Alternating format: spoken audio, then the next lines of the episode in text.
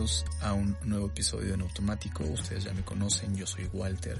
No se pueden perder por nada en el mundo este episodio porque tuve como invitada a Isabel Dosal.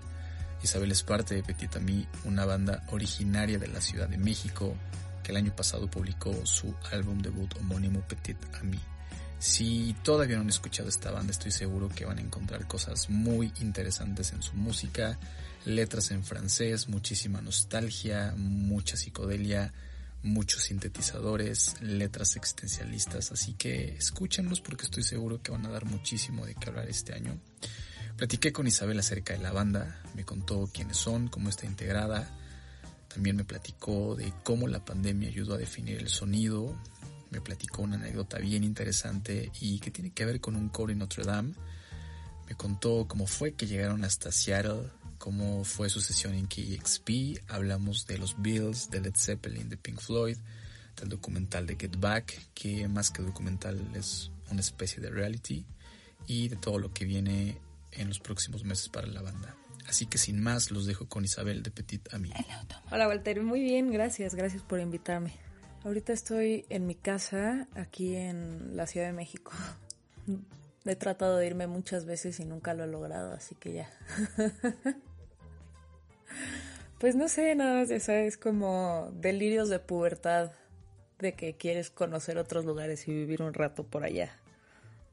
Ya, digo, yo, yo estoy viviendo un ratito en la Ciudad de México, es, es caótica, pero no sé, me, me encanta como ese rush, esa energía que tiene la gente, entonces es raro como escuchar, digo, seguramente hay gente que también no, no, le encanta, busque como otros, otros aires, supongo.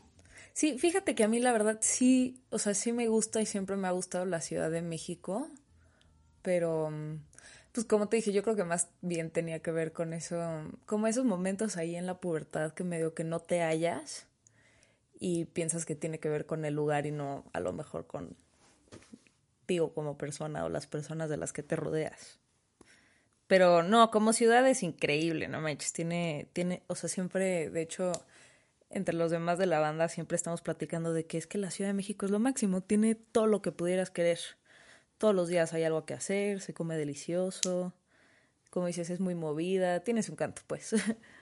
Sí, a mí, a mí me, me gusta demasiado la Ciudad de México, la disfruto mucho. Y bueno, ¿cómo te, cómo te pinta este 2022 a ti y pero en especial Apetit a mí? Este, pues, apetito a mí muy movido, muy movido. De hecho, parece que el año empezó hace bastante más. Como que, eh, sí, traemos muy buena inercia desde que terminamos el primer disco. Es más, desde antes de terminar el primer disco, o sea, de terminar de mezclar las canciones y mandarlas a masterizar y hacer videos y lo que sea, ya estábamos pensando en el segundo y de hecho desde abril del año pasado empezamos a trabajar en lo que va a ser probablemente el primer sencillo del segundo.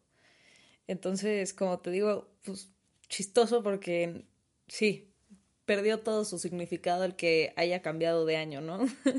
Más bien seguimos como aquí en esta dinámica de seguirnos juntando, tratando de tirar ideas y sacar rolas y pues hacer el siguiente digamos que entonces, eh, sí, o sea, como que no hubo un cambio, ¿no? Como que no hubo un momento en el que dijeran, ah, terminó 2021, ¿no? Como que, ¿sabes? Como que suele ser muy notorio. Sí, no, además justo con esta nueva oleada de COVID, que me imagino que salen todas las entrevistas el COVID últimamente, pero, ah, o sea, a mí me dio COVID justo en Nochebuena, y entonces Año Nuevo aislada, a Lynn también le dio COVID, y ya pues los demás ya ni nos vimos, no hicimos, nadie hizo nada, entonces pues ni siquiera el festejo tuvimos. Sí, yo, yo igual tuve COVID el año pasado, en noviembre más o menos, finales de noviembre. La verdad ya no recuerdo cuándo fue, em, pero justamente em, estaba encerrado, estaba en mi cuarto, estaba pues cuidándome, etcétera. O sea, estuve un poquito, un poquito mal, de esa fiebre, de ahí como que no pasó. Em, y justo en, en, esta especie como de buscar qué hacer, de repente tenía la televisión enfrente, me, me, ponía a ver videos, estaba viendo creo que la sesión de Soccer Mommy en KXP y agarré el teléfono, estaba como chateando y creo que se, se, reprodujo automáticamente la sesión de ustedes. Ah, Entonces fue así como los conocí, ¿sabes? O sea, los conocí en cama, con, o sea, cuando tenía, cuando me dio COVID. Entonces fue como muy chistosa la forma en la que llegué a ustedes. Qué cagado. Bueno, eh, qué bueno que estás tal bien. Cual, tal cual así fue. O sea, estuvo, esto estuvo muy, muy extraño porque además, no sé, me acuerdo que, o sea, yo, yo quería cambiar, ¿sabes? O sea, como que quería ver otros videos y también me llamó como mucho la atención como, el, cabello, pues creo que eras tú, el cabello rosa. Dije, ¿qué es ah, esto? Entonces como que seguí viendo y, en fin, digo, lo demás es anecdótico. Oye, no pudieron estar eh, los demás integrantes de Petit Ami, iba a estar Aline. Em, pero bueno, igual platícame quiénes, quiénes son Petit Ami. Bueno, este, perdón, me quedé pensando que te, nos descubriste por tu COVID. Qué chistoso. Sí. Eh, bueno, pues Petit Ami somos seis somos, o sea, todo empezó como por idea de Charlie, que mm, pues ya tenía varias maquetitas que llevaba armando desde hace un par de años. Él tiene un estudio en Coyoacán, entonces pues toda la vida, toda la vida ha hecho música, de hecho ya tenía, ha, estado en muchos proyectos, bueno, dos, pero estuvo tocando mm, como desde la prepa, yo creo, en los Plastics Revolution y ahorita también toca con Little Jesus y nunca había como que él hecho su proyecto como por, por su parte. Y justo como que se alinearon las estrellas, que coincidió mucho con Aline, este, Jacobo, que es el guitarrista, vive en el mismo edificio que él, Santiago, este, que es el bajista, pues lleva siendo su amigo toda la vida y por alguna extraña, extraña razón como que se alinearon las estrellas y todo, todo el mundo tuvo tiempo de juntarse y a escuchar las, las maquetitas que ya traía armadas Carlos y pues todos nos prendimos con, con sus ideas. Y bueno, yo fui la última en, en, integrarme. Y bueno, y también la torta, que Santiago Mijares, que toca la batería con nosotros. Este. Y pues sí, básicamente así fue como muy espontáneo. Eh, mínimo así lo viví yo, como que de repente un día estábamos cotorreando y fue como, oye, pues traemos estas nuevas rolitas, ¿quieres debrayarte? o sea, tirar unas ideas. Y fue como, pues sí, va. Este, y así nació Petit Ami, básicamente. Em, creo que empezó todo en 2000, verano de 2019 y como que empezaron, de, de, hecho, empezaron a hacer, ya tenían tres rolas cuando yo me uní a la banda, que era Vraiment, Adiós y Reviens que Revian de hecho está chistoso porque fue la primera canción que hicieron y es de las últimas del disco. Y yo los conocí por ahí de abril del 2020, o sea, en plena pandemia, por azares del destino. Y entonces ya me trepé yo y, y empezamos a hacer las demás. O sea, digamos que durante la pandemia fue cuando pues explotó todo esto, por así decirlo. Exacto, exacto. O sea, justo como que pues ya sabes cómo estuvo la onda. Digo, la verdad, este, por suerte estuvimos bien de salud, excepto Jacobo. Jacobo fue de las primeras personas con COVID en México, yo creo. y lo agarró súper fuerte y de hecho por eso, por eso yo los acabé conociendo, porque yo acá, o sea, antes de que estallara el COVID en México, conocí a Jacobo y ya teníamos planes de hacer un par de rolitas que yo traía por ahí con otros amigos. Y justo así, la primera semana que nos juntamos a grabar, le dio COVID a Jacobo. Y entonces ya cuando por fin Jacobo se curó, eh, lo fui a ver al estudio en el que estaba trabajando en ese entonces y, ahí estaba Carlos también. Y entonces ahí ya pues, nos conocimos y entonces pues estuvo, estuvo muy loco porque sí durante todo este, o sea, mínimo el primer año, o sea, bueno, pues, tú de abril de 2020 a febrero de 2021 a las únicas personas que veíamos prácticamente eran a las demás personas de la banda, o sea, pues los unos a los otros, ¿no? Ya casi casi era como nuestro círculo de seguridad de que, ok, nosotros sabemos que solo nos vemos a nosotros y nadie más tiene COVID y tratemos de no poner en peligro tampoco a nuestras familias y pues literalmente con tanto tiempo que teníamos como libre, porque pues al final, quieras o no, sí se, como que se ralentó todo, ¿no? O sea, al final el punto yo de cada quien tenía menos, o sea, como que más tiempo libre. Y todo ese tiempo se lo dedicamos a la banda. Entonces estuvo increíble. Ya, la, verdad, em, tengo que decirte que empecé a buscar un poco sobre ustedes, o quise buscar, no sé, alguna entrevista, algún podcast. Y, em, o sea, realmente no encontré mucho. Realmente no sé si no hice bien mi tarea o qué, pero en su momento, digamos, ¿no? O sea, cuando tengo que los descubrí, dije, wow, ¿quiénes son, no? Entonces, como que, pues sí, creo que no, no había mucha info. Em, entonces, es, es bien interesante, o sea, que estés platicando todo esto, porque, a ver, no sé si te pasa que, que cuando te gusta una banda, cuando sigues a un artista, quieres como, pues, saber cómo inician, bueno, cómo iniciaron, eh, qué escuchan, qué ven. Entonces, creo que, eh, no sé, está, está muy chévere que me, estés contando todo esto y está además como súper anecdótico, incluso que, Jacobo tuvo COVID, que fue además de los primeros en México, los primeros casos de COVID. Eh, se me hace muy padre que hayan aprovechado además el encierro, ¿no? Para, para estar creando música, para, para empezar como a, a, definir el sonido de Petit Ami. Se me hace eso como muy, muy, muy mágico, ¿sabes? O sea, como, digo, hay, hay muchísima gente que igual utilizó esta, este confinamiento para crear y creo que ustedes fueron una de esas bandas, ¿no? Sí, pues sí, me pasa lo mismo que a ti, yo igual cuando me gusta una banda como que, pues sí tratas de entender como de dónde vienen, ¿no? Porque al final si te gusta, sientes que tienes algo en común y luego como que lo quieres confirmar. este, pero sí, digo, al final quieras o no, estamos un poquito en nuestros pininos como banda, por así decirlo. O sea, bueno, o sea, ya no, pero digo, al final acabamos de sacar nuestro primer disco y por más que llevamos un rato haciendo música, como que para el mundo sí es algo como más novedoso, por así decirlo, ¿no? Y al final creo que es una industria en la que hay un volumen gigantesco de talento y todo el tiempo pues gente está sacando cosas nuevas. Entonces, pues sí, luego es un poquito más complicado sobresalir, ¿no? Y digo, creo que nos ha ido bastante bien hasta eso. este, creo que la gente ha conectado con las rolitas que hemos sacado y, y pues sí, en, en esas andamos, como que tratando de seguir construyendo sobre pues esos cimientos que ya pusimos.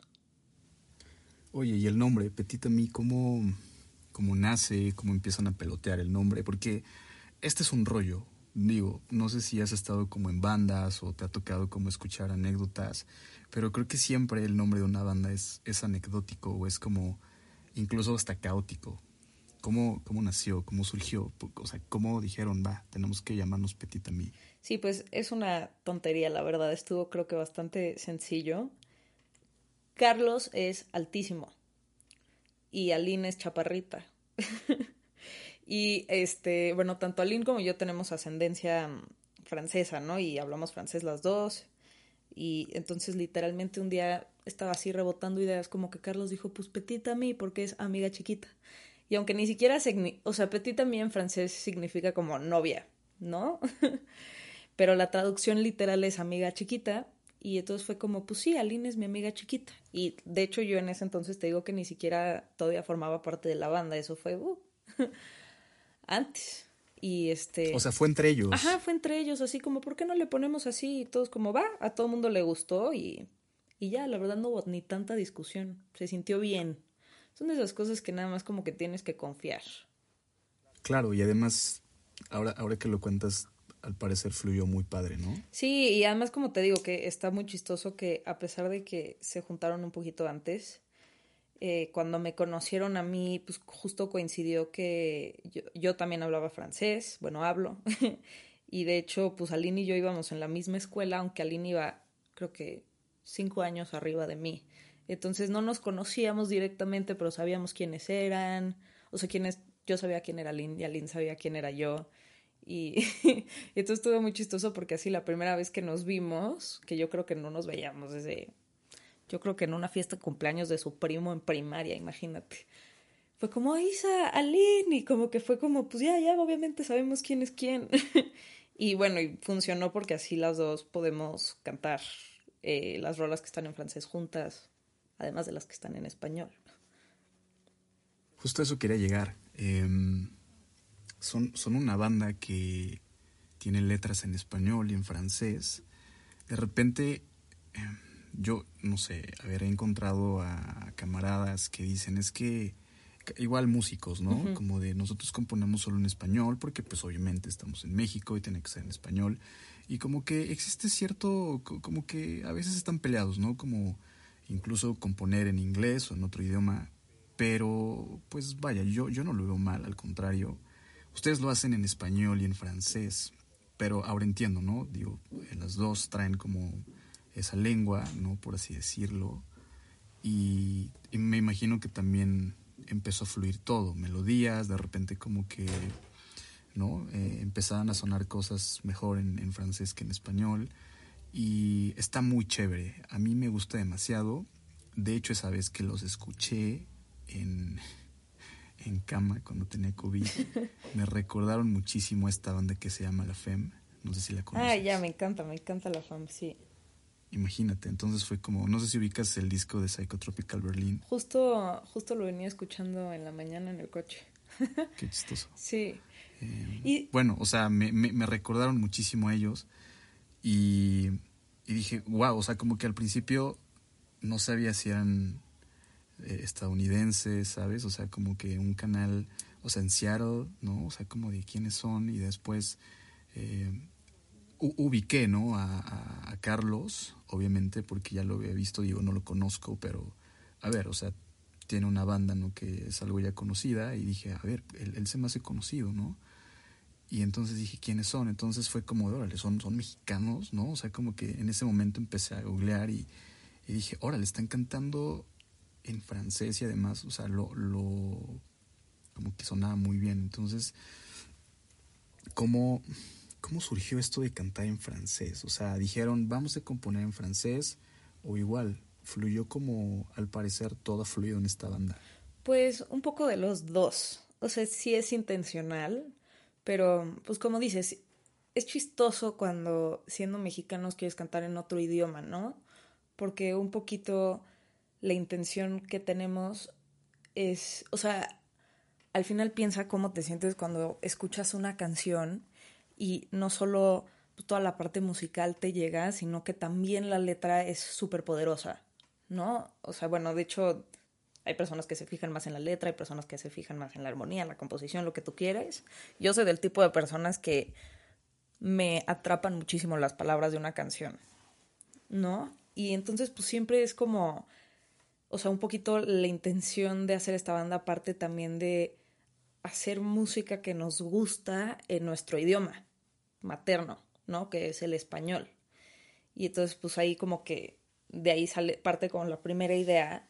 Y luego ya el uso del francés es que sí, a veces es nada más como una herramienta creativa, ¿sabes? O sea, como que de repente, o sea, a la hora de hacer la melodía y la letra de una canción, es, estás en un, como que en un punto extraño en donde estás tratando de ponerte en un estado como vulnerable, pero a la vez expresivo, y además estás tratando de hacer cosas melódicas, y pues de repente el español sí tiene como esta dificultad de que es muy esdrújulo, o sea, las palabras son muy largas, o para poder decir una cosa tienes que usar muchas palabras, ¿sabes? Y pues sí, de repente para tirar ideas, como que fue como, pues, ¿por qué no probamos en francés? A ver qué tal, nada más como que la intención era como hacer una, una melodía, ¿no? O sea, sacar una melodía y luego ver qué palabras les poníamos. Y de repente fue como, oye, pues suena muy bien. En francés suena muy bien, pues ¿por qué no lo usamos? Y entonces ya, así, tal cual, pues sí, la verdad sí. y ya, como que tampoco lo sobrepensamos.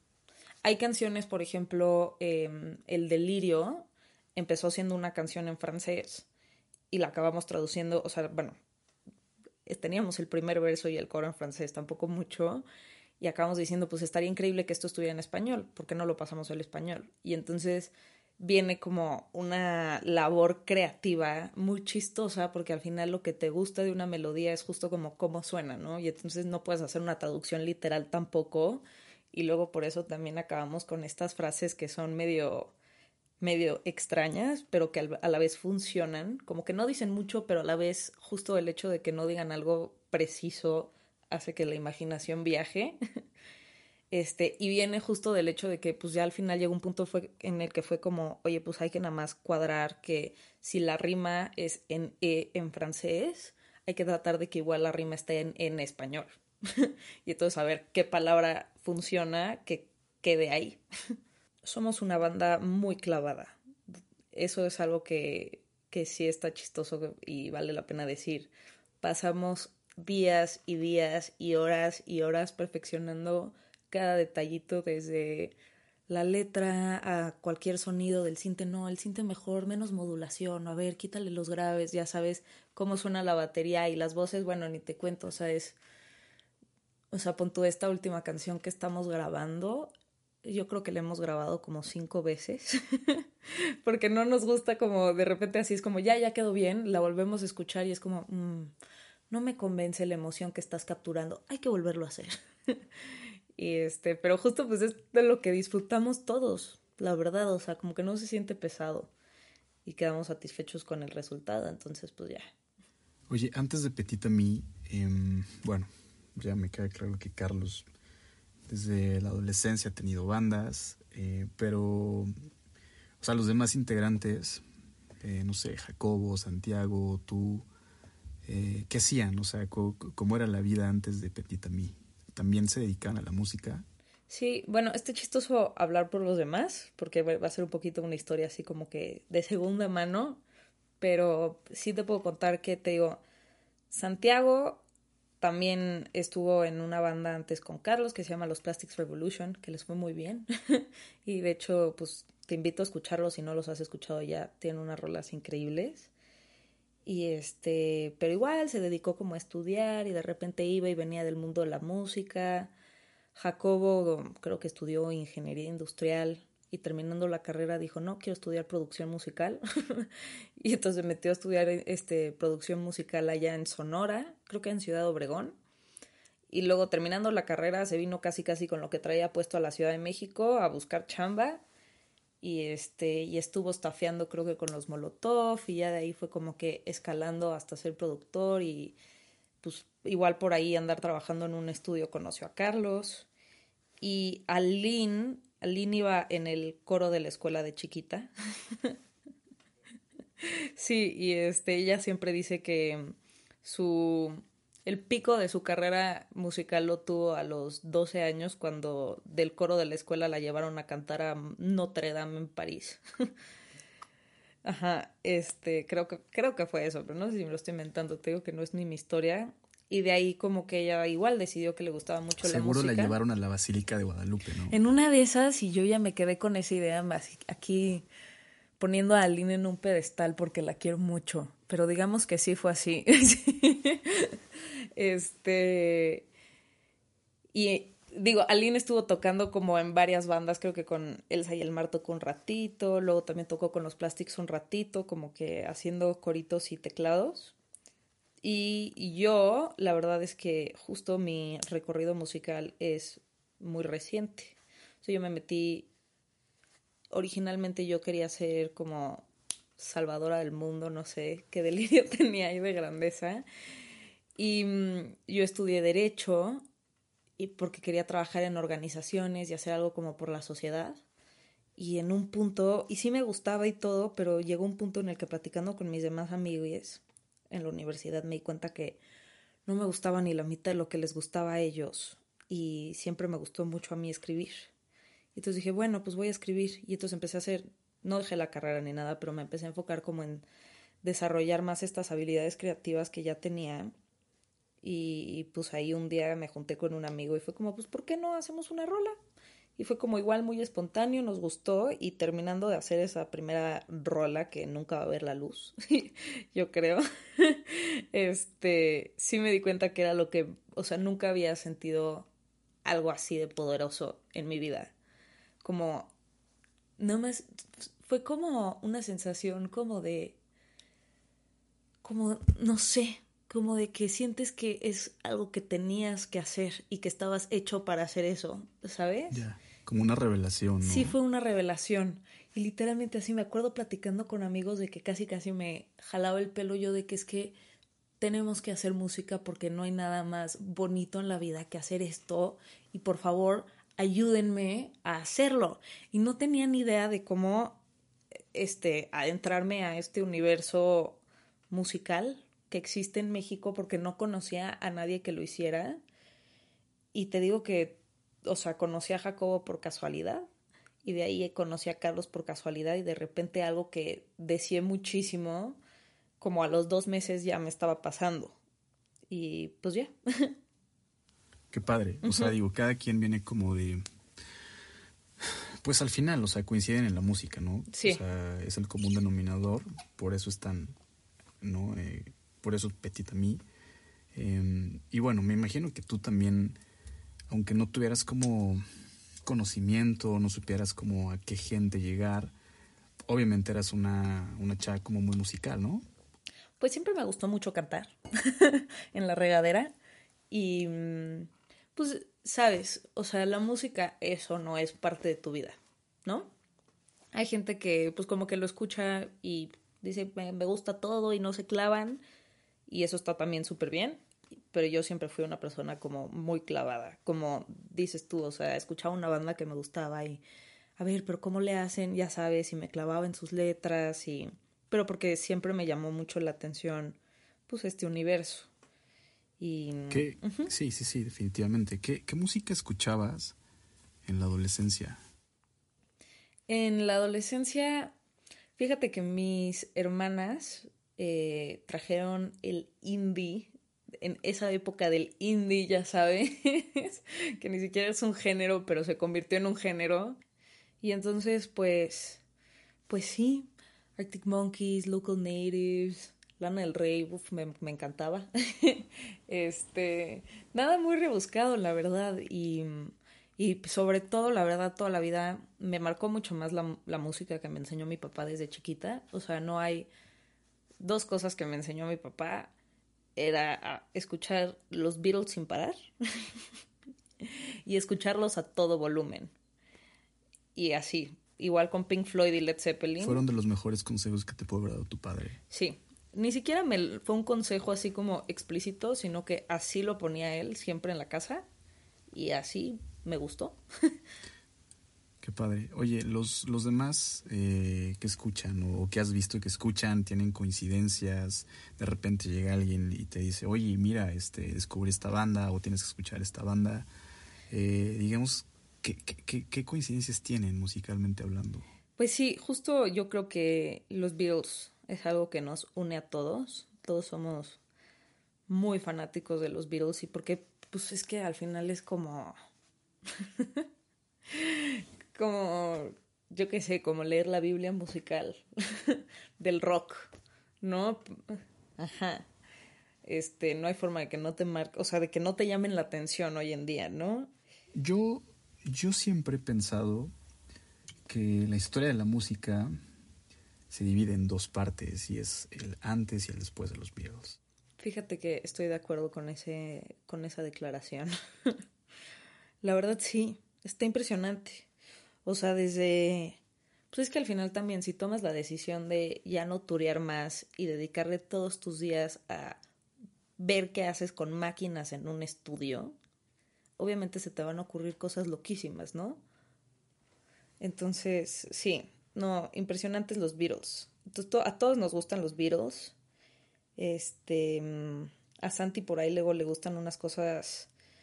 Él, le encanta una banda que se llama Unknown Mortal Orchestra. También le gusta mucho el pop a Sant. este.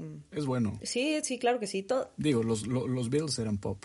Claro, claro. No, al final toda la música es hermosa, ¿no? Al final el chiste es que que te haga sentir y te pueda sentir, hacer sentir todo.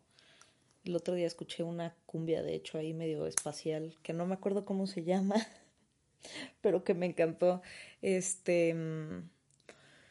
¿Cómo se llama? A Jacobo le gusta un poquito más el rock clásico, pero yo creo que ya todos, de pasar tanto tiempo juntos, ya moldeamos nuestros gustos a la banda, ¿no? siento que ya todos escuchamos un poco lo mismo, que eso está chistoso.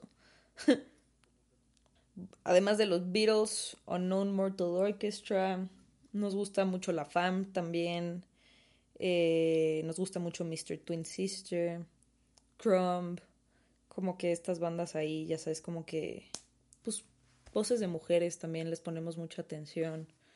Este, Melody's Echo Chamber. Sí.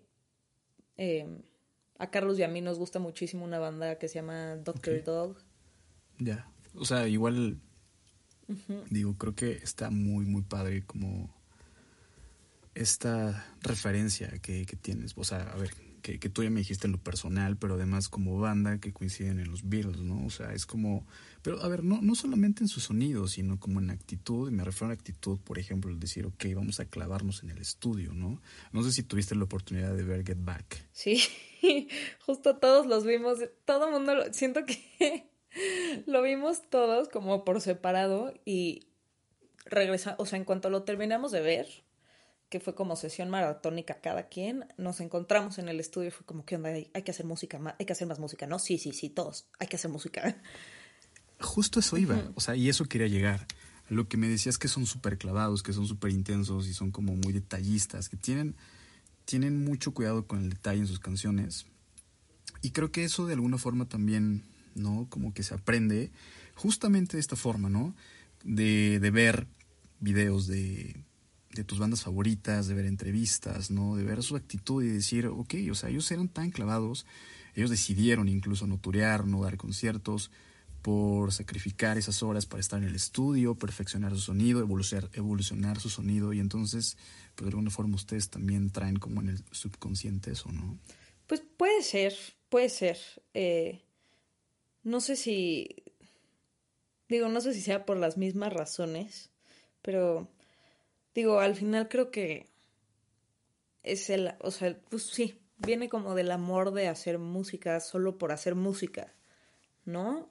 Sobre todo el tipo de música que hacemos como que a lo mejor y como te digo, llevamos un año haciendo esta canción y saldrá cuando nosotros sintamos que ya está hecha para conocer el mundo y las orejas de las demás personas. ¿No? Exacto. Exacto. Y pues eso se siente muy bien de, estar en esta banda. Oye, y a ver, digo, ya entrando un poquito más en materia, el álbum Petit Ami, eh, o sea, es un álbum homónimo, em, son 11 tracks. Soy pésimo para el francés, así que, pues bueno, solamente diré las que están en español. Pero, bueno, tienen seis videos, seis sencillos. Sí, ¿verdad? ¿No? Creo que sí. Seis o siete, ya ni sé. Eh, que son el delirio, eh, electro, adiós, eh, y otra que está en, que es el track número cuatro. La verdad no sé cómo se pronuncia. Cest pas Ah, sepa moi se pronuncia. Sepa moi. Ah, qué fácil. Ajá, como sepa. Sepa moi. bueno, son 11 tracks, ¿no? El álbum salió el año pasado. Eh, ¿Ustedes lo produjeron? Sí, todo como te digo, Carlos es productor también y tiene un estudio ahí en Coyoacán. Y pues todo así, hecho en, en Chimichanga, así se llama su estudio. ¿Lo grabaron en el estudio Chimichanga? Sí, todo lo grabamos ahí, menos las baterías. Las baterías los grabamos en otro estudio que se llama We Rock, que está en la Narvarte, creo. Ya sé cuál es. O sea, también Jacobo, ¿no? Me decías que es él, es productor. Sí, también es productor Jacobo. O sea, me, imagino que entre los dos llevaban así como la batuta, ¿no? El tema de producción, de, guiar todo este tema, ¿no? Fíjate que justo como que tiene más la batuta Carlos y Jacobo justo como que él dijo como yo toda la vida lo que he querido ser, además de ser, o sea, más que ser productor, ha sido tocar en una banda y entonces él es como yo lo que quiero aquí llegar a hacer es tirar ideas. Y entonces pues ya le soltamos toda la responsabilidad a Carlos de darles forma. Ok, pero bueno, o sea, al final creo que funcionó muy bien. Y pues de alguna forma, sin demeritar a los demás, creo que pues bueno, es el que tiene un poco más de calle, ¿no? Por así decirlo. No, para nada, o sea, la verdad es, es un hecho. Y todos al final como que nos encomendamos a la visión de Carlos en digo, obviamente todos participamos, pero sí creo que todo proyecto necesita como una voz que le dé dirección, ¿no? Porque al final si son cinco personas, todo el mundo tratar de jalar para su lado, pues no llegas a ningún lado. Eh, valga la redundancia. y este, y justo fue como que lo vamos a hacer de esta manera y está bien. Sí, a mí, a ver, como que lo, que te decía, ¿no? En, en, esta como, como tarea de, de, investigar un poquito más acerca de Petit Ami, pues realmente no, no encontré mucho. te digo, sí, acerca de incluso la producción, lugar, etcétera. Em, todo me llevó a un lugar que em, creo que es como una especie de discográfica. No sé si estoy mal. Eh, en la que, bueno, encontré un poco de información sobre ustedes. Em, no sé si su álbum está eh, físicamente o solamente está en plataformas. Ahorita solo está en plataformas porque creo que por la pandemia hubo un retraso global en la producción de acetatos. Pero justo tenemos planeado para este año sacar el vinilo. O sea, lo van a hacer en, van a hacer un, tiraje de vinilos nada más. Sí, sí, no, todavía no decidimos si CDs también. Como que estamos calando las aguas. Devil in the Woods es, es quien se va a encargar de esto. Ajá, pues sí, justo. Ya, ya, ya, ya. Está, está buenísimo, digo. Yo también como que me, ya sabes, desde hace un tiempo con, con este revival, ¿no? De los vinilos, este, pues es un ritual, ¿no? Poner tu vinilo, poner este principio a fin, escucharlo, se siente la calidez. Em, está padre. Yo, a ver, te digo que cuando los, cuando los escuché me, me, empecé a clavar más a escuchar el álbum, me gustó bastante y igual como que quise comprarlo, no tuve suerte y me di cuenta que pues igual justo pensé eso, ¿no? Como el tema de la pandemia había frenado todo este, este rollo, ¿no? De la, de la maquila. Eh, pero bueno, digo, tienen otras cosas, ¿no? Tienen creo que merch por ahí también, ¿no? Que andan vendiendo playeras, este, gorras, no sé qué más. Sí, justo, pues playera, playeras y gorras es lo que tenemos por ahora y estamos muy entusiasmados de sacar el vinilo. De hecho, la portada del disco la hicimos pensando en, en que en algún momento de la vida tendrá su formato físico. De hecho, la hicimos Aline y yo. Un día nos fuimos a casa de Aline y hicimos un collage. Y justo dijimos como, esto se vería hermoso así, de que imagínatelo en formato de vinilo todo grande en tu casa. nada más por el recuerdo, aunque sea. Sí, justo eso pensé también ahorita que lo decías. Como, o sea, diseñar esa portada pensando en el formato, en este, en este formato grande, físico. Que de hecho, o sea, hasta mi papá me cuenta como, oye, es que en los setentas los artistas, la forma en la que ellos como que trataban de sobresalir era haciendo portadas de discos. De verdad era como donde estaba, o sea, ahí, o sea, al final está muy hermoso que el, el, el arte no solo viene en forma, formato sonoro, sino que es un todo, ¿no? Es, es, es pues todo el concepto de, de, de qué es, lo que estás escuchando. que es un ritual. O sea, a ver, por eso digo que es un ritual. Digo, Em, aquí en México ya empieza a haber tiendas de, tiendas de discos un poco ¿no? más grandes, ¿no? donde puedes encontrar más, más diversidad. Pero cuando tú entras a una tienda de discos, ¿no? Eh, es, es, como, o sea, si te metieras a un mundo nuevo, ¿no? Como si descubrieras así como de, ¿y ahora qué voy a encontrar? Y justamente creo que el, el, el ejercicio visual que tú haces con, con, la banda o con el, con el álbum tiene que ver justamente con el diseño, con la portada, ¿no? Em, o, al menos, creo que a mí me pasa, al menos que sepas, ¿no? Como que, ah, sí quiero este álbum y vas, incluso ni siquiera lo buscas, preguntas por él en el, mostrador. Pero, pero a mí me ha pasado que llego a una tienda de discos y veo una portada que incluso me llama la atención y es como de, órale, y ya es como un gancho incluso para buscar esa banda. Claro, claro, es que al final, quieras o no, la portada te, te habla un poco de quiénes son las personas o las mentes que están detrás de la música, ¿no? O sea, sí, es, es, es como un video. sí, como que tiene, hace, yo digo que completa el círculo, por así decirlo, porque sí, pues un poco lo que haces es completar ese universo que crea la banda, ¿no? Que de hecho se me grabó mucho del documental de los Beatles de Get Back, que pon tú cuando, cuando se sale George Harrison, perdón a las personas que no lo han visto, pero se salió George Harrison y es un hecho histórico casi casi. Bueno, o sea, no es un spoiler, porque obviamente todos sabemos lo que pasó. Exacto. Pero me encanta que se va y los dos días o no sé cuánto tiempo no estuvo, no podían hacer nada. Y lo platicamos mucho entre nosotros y dijimos, es que claro, o sea, al final obviamente hay millones y millones de personas que hacen música, que pueden hacer lo que hacemos todos y seguramente lo hacen mejor.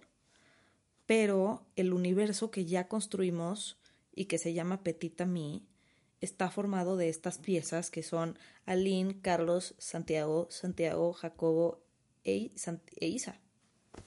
¿No? Y, y, ese universo, pues al final sí lo reflejas a través de, pues, de de todo lo que compartes. Sí, sí, sí, sí, te entiendo, te entiendo a la perfección. Y sí, a ver, o sea, cuando una cuando un integrante de una banda se sale, ¿no? Como que deja un gran espacio, ¿no? O sí. sea, como que Pues es que siento que ya ni es la misma banda, no quiere decir que sea peor o mejor. Nada más, pues obviamente va a cambiar porque cada sí, elemento parte de la esencia. exacto. Exacto. Entonces... Sí, cada, quien le da algo, ¿no? Cada quien aporta un, un ingrediente, ¿no? Para ese pastel, por así decirlo. Sí, y justo como que luego es que platicábamos como, bueno, proyectos de solista, pues, eh, eh, o sea, será más fácil o difícil que tener una banda, ¿no?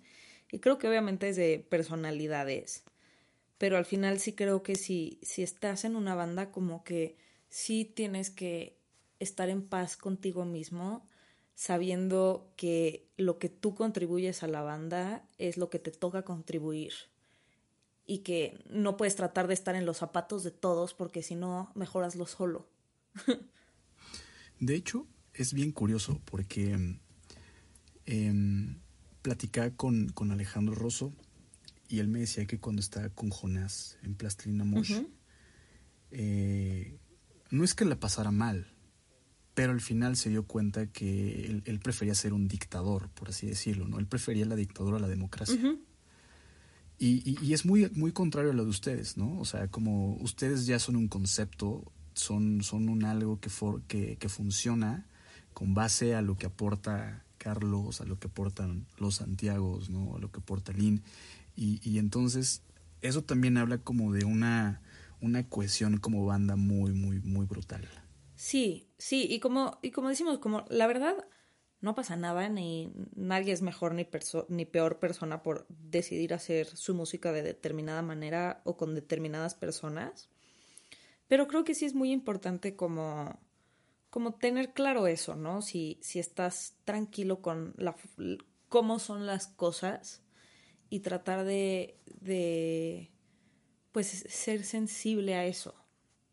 No sé si me expliqué. O sea, pon al final como lo que siempre hablamos entre nosotros cuando nos juntamos a, hacer música, es como, este es un espacio en el que caben todas las ideas y obviamente vamos a filtrar cuáles nos gustan más y cuáles nos vibran más a todos, pero tiene que sentirse un espacio seguro en donde todas las personas puedan participar.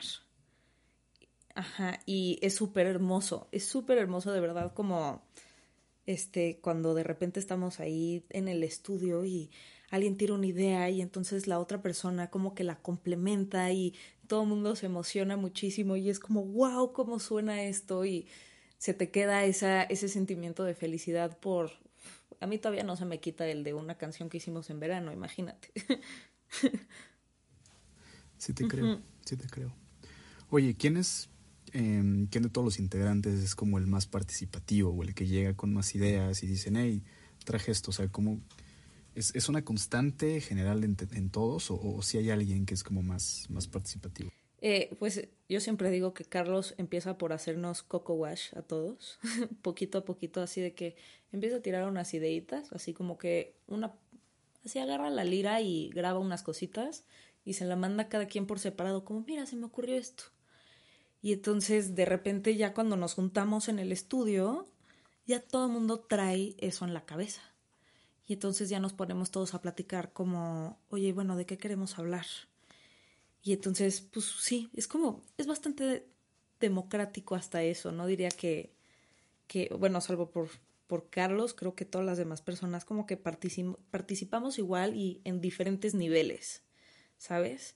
Como pon tú luego ya a la hora de que ya está hecha la canción, Santiago Fernández, el bajista, se pasa Santiago y Jacobo se pasan 18 mil horas en el estudio con Carlos, este, viendo como, a ver, este, pues produciendo la canción, ¿no? O sea, como que justamente como que dando ese feedback de qué suena bien, qué no suena bien, este, qué le falta a la canción.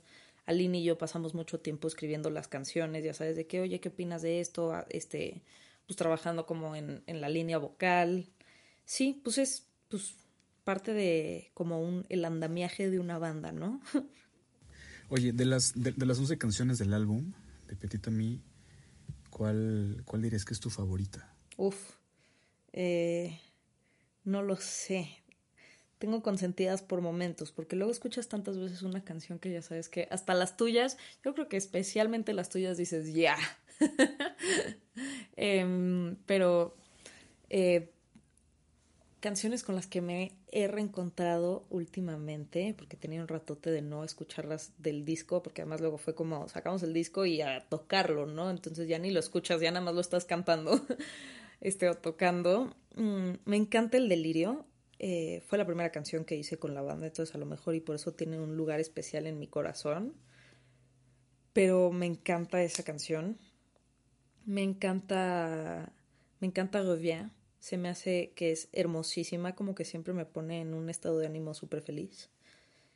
Eh, Sepa Moi también es de mis favoritas porque siento que tiene como una resonancia emocional como muy palpable. y mm, me encanta la letra de Sumérgete. Pues a todas, es que son como tus hijos. Voy a decir sí, tienen, tienen 11 hijos, no le pueden hacer el feo a ninguno. Exacto, ya iba a decir como, bueno, y de esta me gusta esto, y de esta esto. sí, pues sí. No, o sea, digo, dale, o sea, este es el momento justo para hacer eso, ¿sabes? O sea, como, em, digo, si quieres hacer un mini review de cada rola, vas, o sea, digo, yo, yo, yo te preguntaba porque, a ver, o sea, sí, me, queda claro que las 11 canciones son, tienen algo, ¿no? Y son especiales y, por algo están ahí si no, no estarían. Pero, pero sí hay definitivamente alguna con la que conectas más. Y tiene que ver también con, con, a lo mejor el estado de ánimo, tiene que ver con el momento. A lo mejor hace dos meses era una, quizá en seis meses era otra. Pero hoy en este, o sea, hoy, hoy, hoy 20 de enero, ¿cuál es, cuál es digamos, con la que más conectas? Mm. Yo creo que con el delirio. Ya. Sí.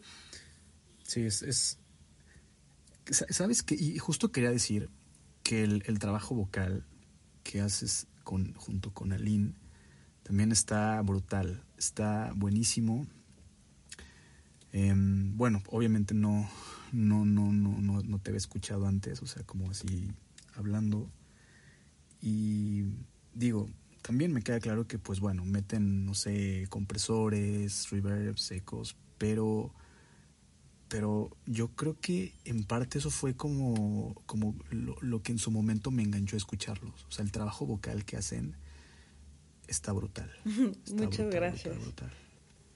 Es, es, muy chistoso porque además hasta se parecen un buen nuestras voces. Es que eso te iba a decir, a ver, de hecho para allá iba.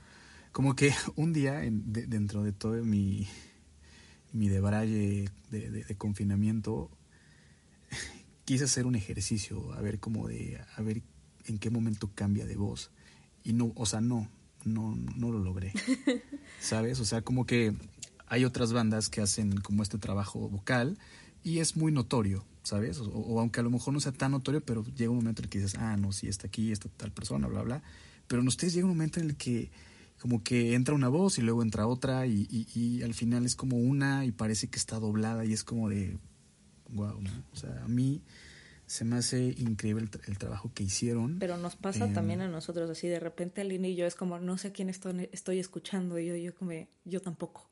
Ya hasta creamos un personaje que es la suma de las dos, que se llama Isalín, y ella es la cantante de Petit Ami.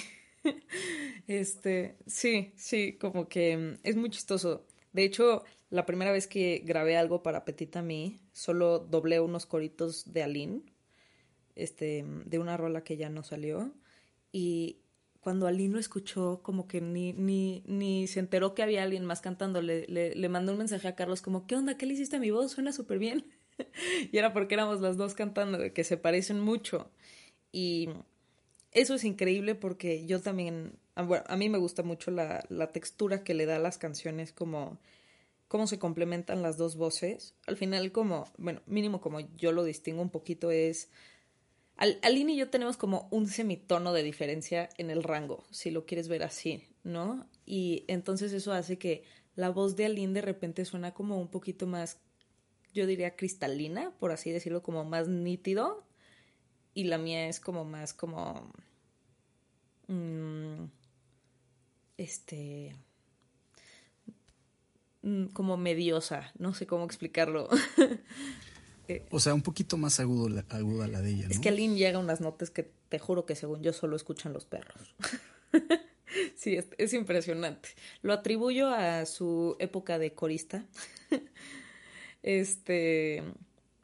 Pero sí, fuera de eso, la verdad se parecen un buen. Y entonces es lindo porque cuando hay muchas canciones que todo el tiempo estamos cantando las dos, así literal, estamos en, al unísono. Y se complementa muy lindo porque como que llena mucho. Ya, sí, está, está increíble. También lo que, lo que hace Carlos con, con esta guitarra, con estas cuerdas de, nylon, con esta guitarra española, no sé, como, como de repente fuera de serie, ¿no? Tú te esperarías pues igual una guitarra de cuerdas de acero, una eléctrica, pero él de plano agarró una de cuerdas de nylon y pues quedó, ¿no? O sea, quedó muy bien.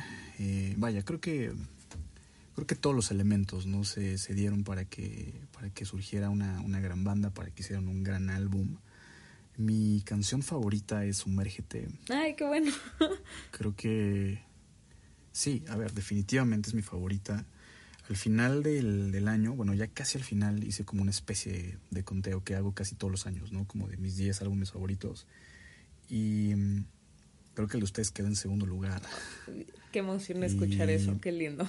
Mi, mi canción favorita fue Sumérgete, o sea, porque además, he de decirlo, digo, es algo muy normal, también como que tuve una etapa medio extraña y la verdad como que me identifiqué mucho con la, con la letra, pero además, ¿sabes? Se, se me hacía como música muy contemplativa, como música psicodélica, no sé, se me hizo algo algo que no he escuchado antes. Y es algo que les dije en su momento también a muchos camaradas que les pasaba su álbum así como de oye tienes que escuchar esta banda pues a ver quiénes son no y, y, el común denominador era ese como de oye qué padre o sea es, es que no puedo creer que sean mexicanos y no porque no haya talento en México más bien es como es extraño sabes o sea como tú lo decías hace rato es eh, eh, estamos navegando en un océano océano de talento en donde además hay tantos proyectos, hay tanta música, que de repente es, es, muy complicado consumir algo, ¿no? Como que dices, ¿y ahora qué sigue, no? Y entonces es como muy difícil, hasta parece que ves algo y dices, híjole, qué flojera, ¿no? Pero, pero bueno, a ver, regresando con ustedes, se, me hace una, una banda muy, muy única, con, con un sonido muy único, que, a ver, en, en las diferentes décadas que ha tenido el rock nacional, si a lo mejor lo vemos desde los 70 ¿no? Eh, luego toda esta, esta etapa como, como de oscurantismo, si la quieres ver así, hasta los finales de los 80 Yo a lo, mejor... lo llamo la época de los covers. Ándale, de los covers, literal, de las bandas de covers. Em, y bueno, a ver, hasta llegar a los caifanes, ¿no? los caifanes con una banda igual, como que igual llegó a romper esta esta barrera que existía y un sonido muy, muy novedoso, unas guitarras ahí como hasta prehispánicas, no sé, muy locas, luego Café Tacuba, después toda esta oleada regia, este Control Machete, Zurdok, Jumbo, Plastilina Mosh, no sé, después hoy, etcétera, etcétera. Em, y de repente, a ver, digo, no es como que yo haya vivido todo eso, no, para nada, pero, pero me gusta la música, me clavo en la música y, y, como que haciendo un análisis de toda esta, de toda esta música, de, todo el rock nacional, de todas las bandas nacionales, yo, yo creo que ustedes, em, no, no, no sé si, tampoco quiero caer en, en, en, en, un, un lugar como muy, muy pretencioso, sonar pretencioso, pero creo que ustedes pueden estar destinados a, tener un, una gran carrera. O sea, y, lo digo de una forma en la que o sea, están preparando su, próximo álbum. Eh, muchas bandas de repente como que se, se duermen en sus laureles, ¿me entiendes? Y dicen, bueno, pues ya lo hicimos, ¿no? Este, ahora hay que rockstarear, ¿sabes? Eh, y ustedes no, al contrario, creo que siguen, o sea, como que siguen esta inercia obviamente no he escuchado nada de lo que están haciendo, pero, pero por lo que me has platicado, por la forma en la que tienen de trabajar, eh, por e, este, este cuidado que tienen al detalle, creo que pues, no sé, se me, se me hace una banda muy única, muy, muy padre. te digo, o sea, al menos aquí en México yo no, yo no he encontrado como una banda así que, que, sea tan transgresora en ese sonido, que, que, sea como psicodelia, que sea pop, que sea rock, ¿no? Que, que sea como contemplativa. Entonces, em, son una gran banda. Em, digo, fue, fue en verdad una sorpresa para mí escucharlos y además la forma en la que los descubrí fue muy padre. Em, y pues nada, espero en verdad que que les vaya muy bien en lo que viene para ustedes, que, que además toquen, creo que eso es lo más importante, salir a tocar, ¿no? Como, como ir a lugares que la gente los conozca. Importante, claro. Eh, muchas gracias, muchas gracias por, bueno, uno por escucharnos, dos por tan bonitas palabras y tres por tan buenos deseos. Este, justo nos surge seguir tocando. Sí, tuvimos apenas nuestro primer show en la Ciudad de México como a la semana de que sacamos el álbum.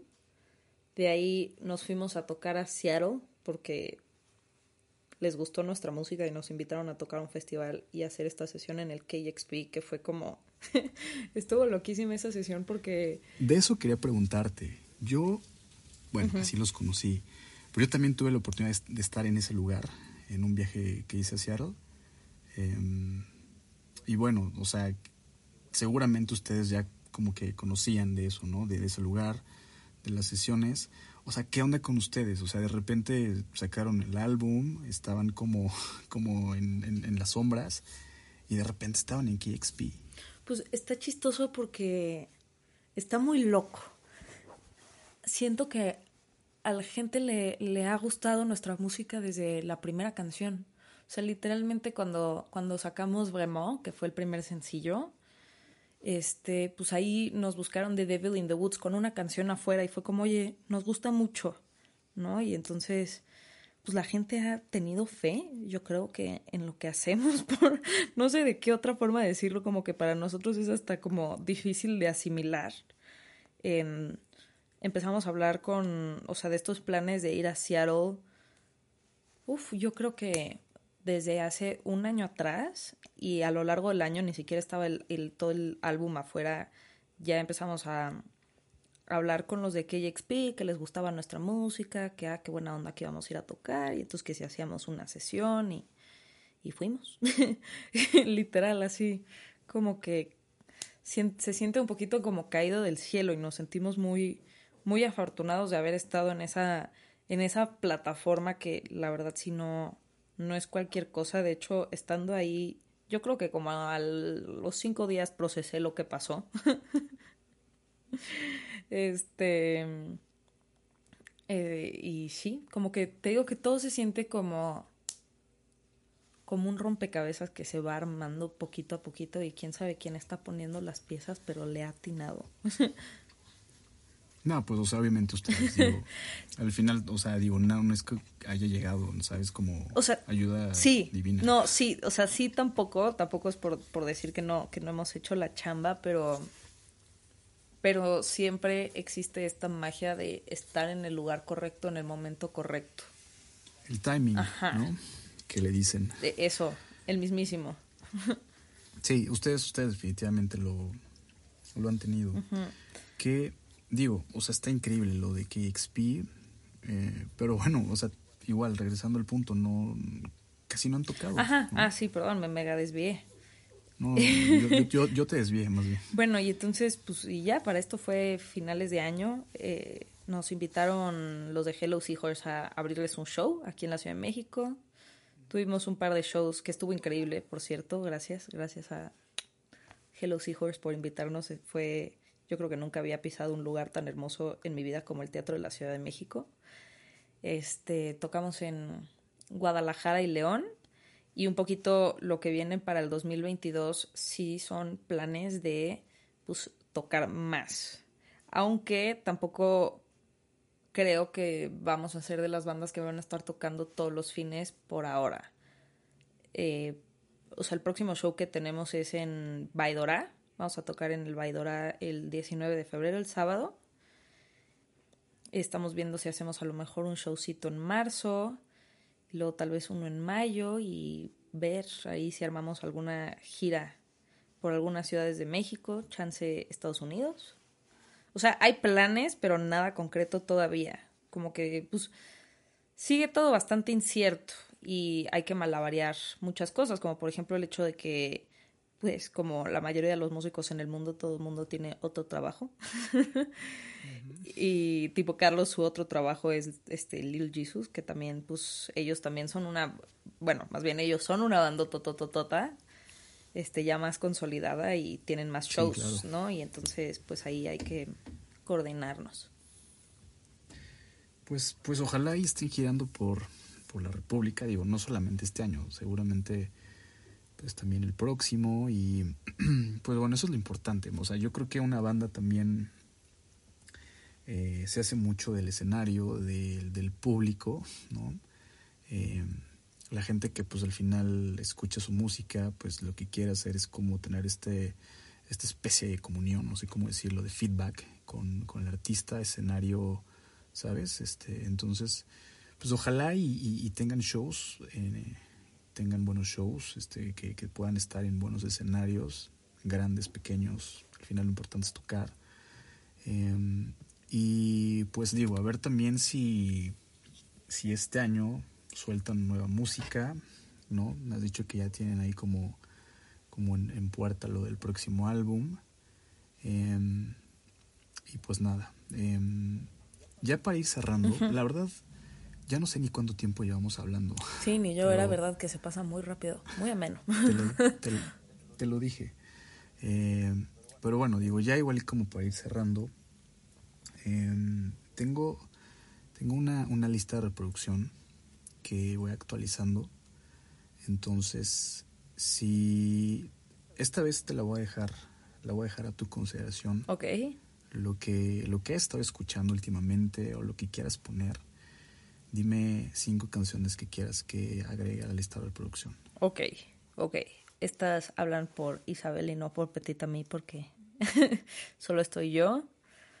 Pero mm, yo definitivamente pondría este, una canción que se llama Psychedelic Pop de Doctor, Pe Doctor le digo Doctor Perro ya, Doctor Dog. este, hay una, hay dos, te voy a recomendar dos de dos bandas francesas que me gustan mucho. Este, se llama Requin Chagrin. Luego te lo mando por escrito. Significa tiburón agobio. Este, esa es la banda. Y tiene una canción que se llama Semaphore, que quiere decir semáforo, que me encanta. Y hay otra banda que se llama Film Noir, así literal como film de película y noir de negro. Este, y tiene una canción que se llama Demain Berlin, Mañana Berlín, que es como punk muy chida. ¿Cuántas llevo? ¿Tres? Ok. em, De Melody's Echo Chamber me encanta una que se llama Shirim. Muy chida rola. Y eh, para regresar a lo mejor unos clásicos. Ay, estoy entre dos. Bueno, te voy a decir las dos y ahí tú eliges cuál quieres. Justo las estaba escuchando en la mañana. Eh, Our House de Crosby, Stills, Nash Young. Hermosísima canción. O, uff, hermosísima canción. Es yo creo que de las baladitas más lindas que existen en el planeta Tierra. o este, ¿cómo se llama? Creo que se llama Little Lies de Fleetwood Mac. Ajá. Sí, Little Lies. La estaba escuchando en la mañana y me pone de demasiado buen humor. Gran, gran energía. Va, pues las agrego a la lista de reproducción. Em, y pues nada, me, la pasé muy chévere. Fue creo que una, una gran charla. Me hubiera encantado que, que hubiera estado Aline, que hubieran estado todos, ¿sabes? O sea... Sí, caray. O sea, digo, creo que, creo que la charla además como que se dio natural, como que se dio... Eh, en fin, digo, ojalá haya oportunidad de que a lo mejor cuando saquen el segundo álbum de nuevo los, los invite y pues a lo mejor puedan estar todos o incluso hacerlo presencial. No, pues muchísimas gracias por, por la invitación y por el tiempo. Estuve súper a gusto y pues está increíble siempre que haya gente en el mundo compartiendo pues música. Se me hace súper importante. Entonces, pues felicidades. En automático. Espero que hayan disfrutado de la plática que tuve con Isabel Dosal si todavía no han escuchado a su banda, Petit Ami, corran a escuchar su música.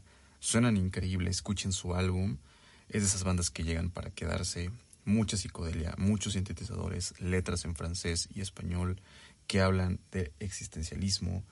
Todo esto hacen de Petit Ami uno de los proyectos musicales más sólidos, interesantes y prometedores de la escena musical mexicana. Así que no les pierdan la pista. Si les gustó este episodio, no olviden compartirlo, suscríbanse al podcast en Spotify y Apple Podcast. También pueden seguirlo a través de Instagram y de Twitter. Yo los acompaño la próxima semana, cuídense mucho, no olviden comer frutas y verduras.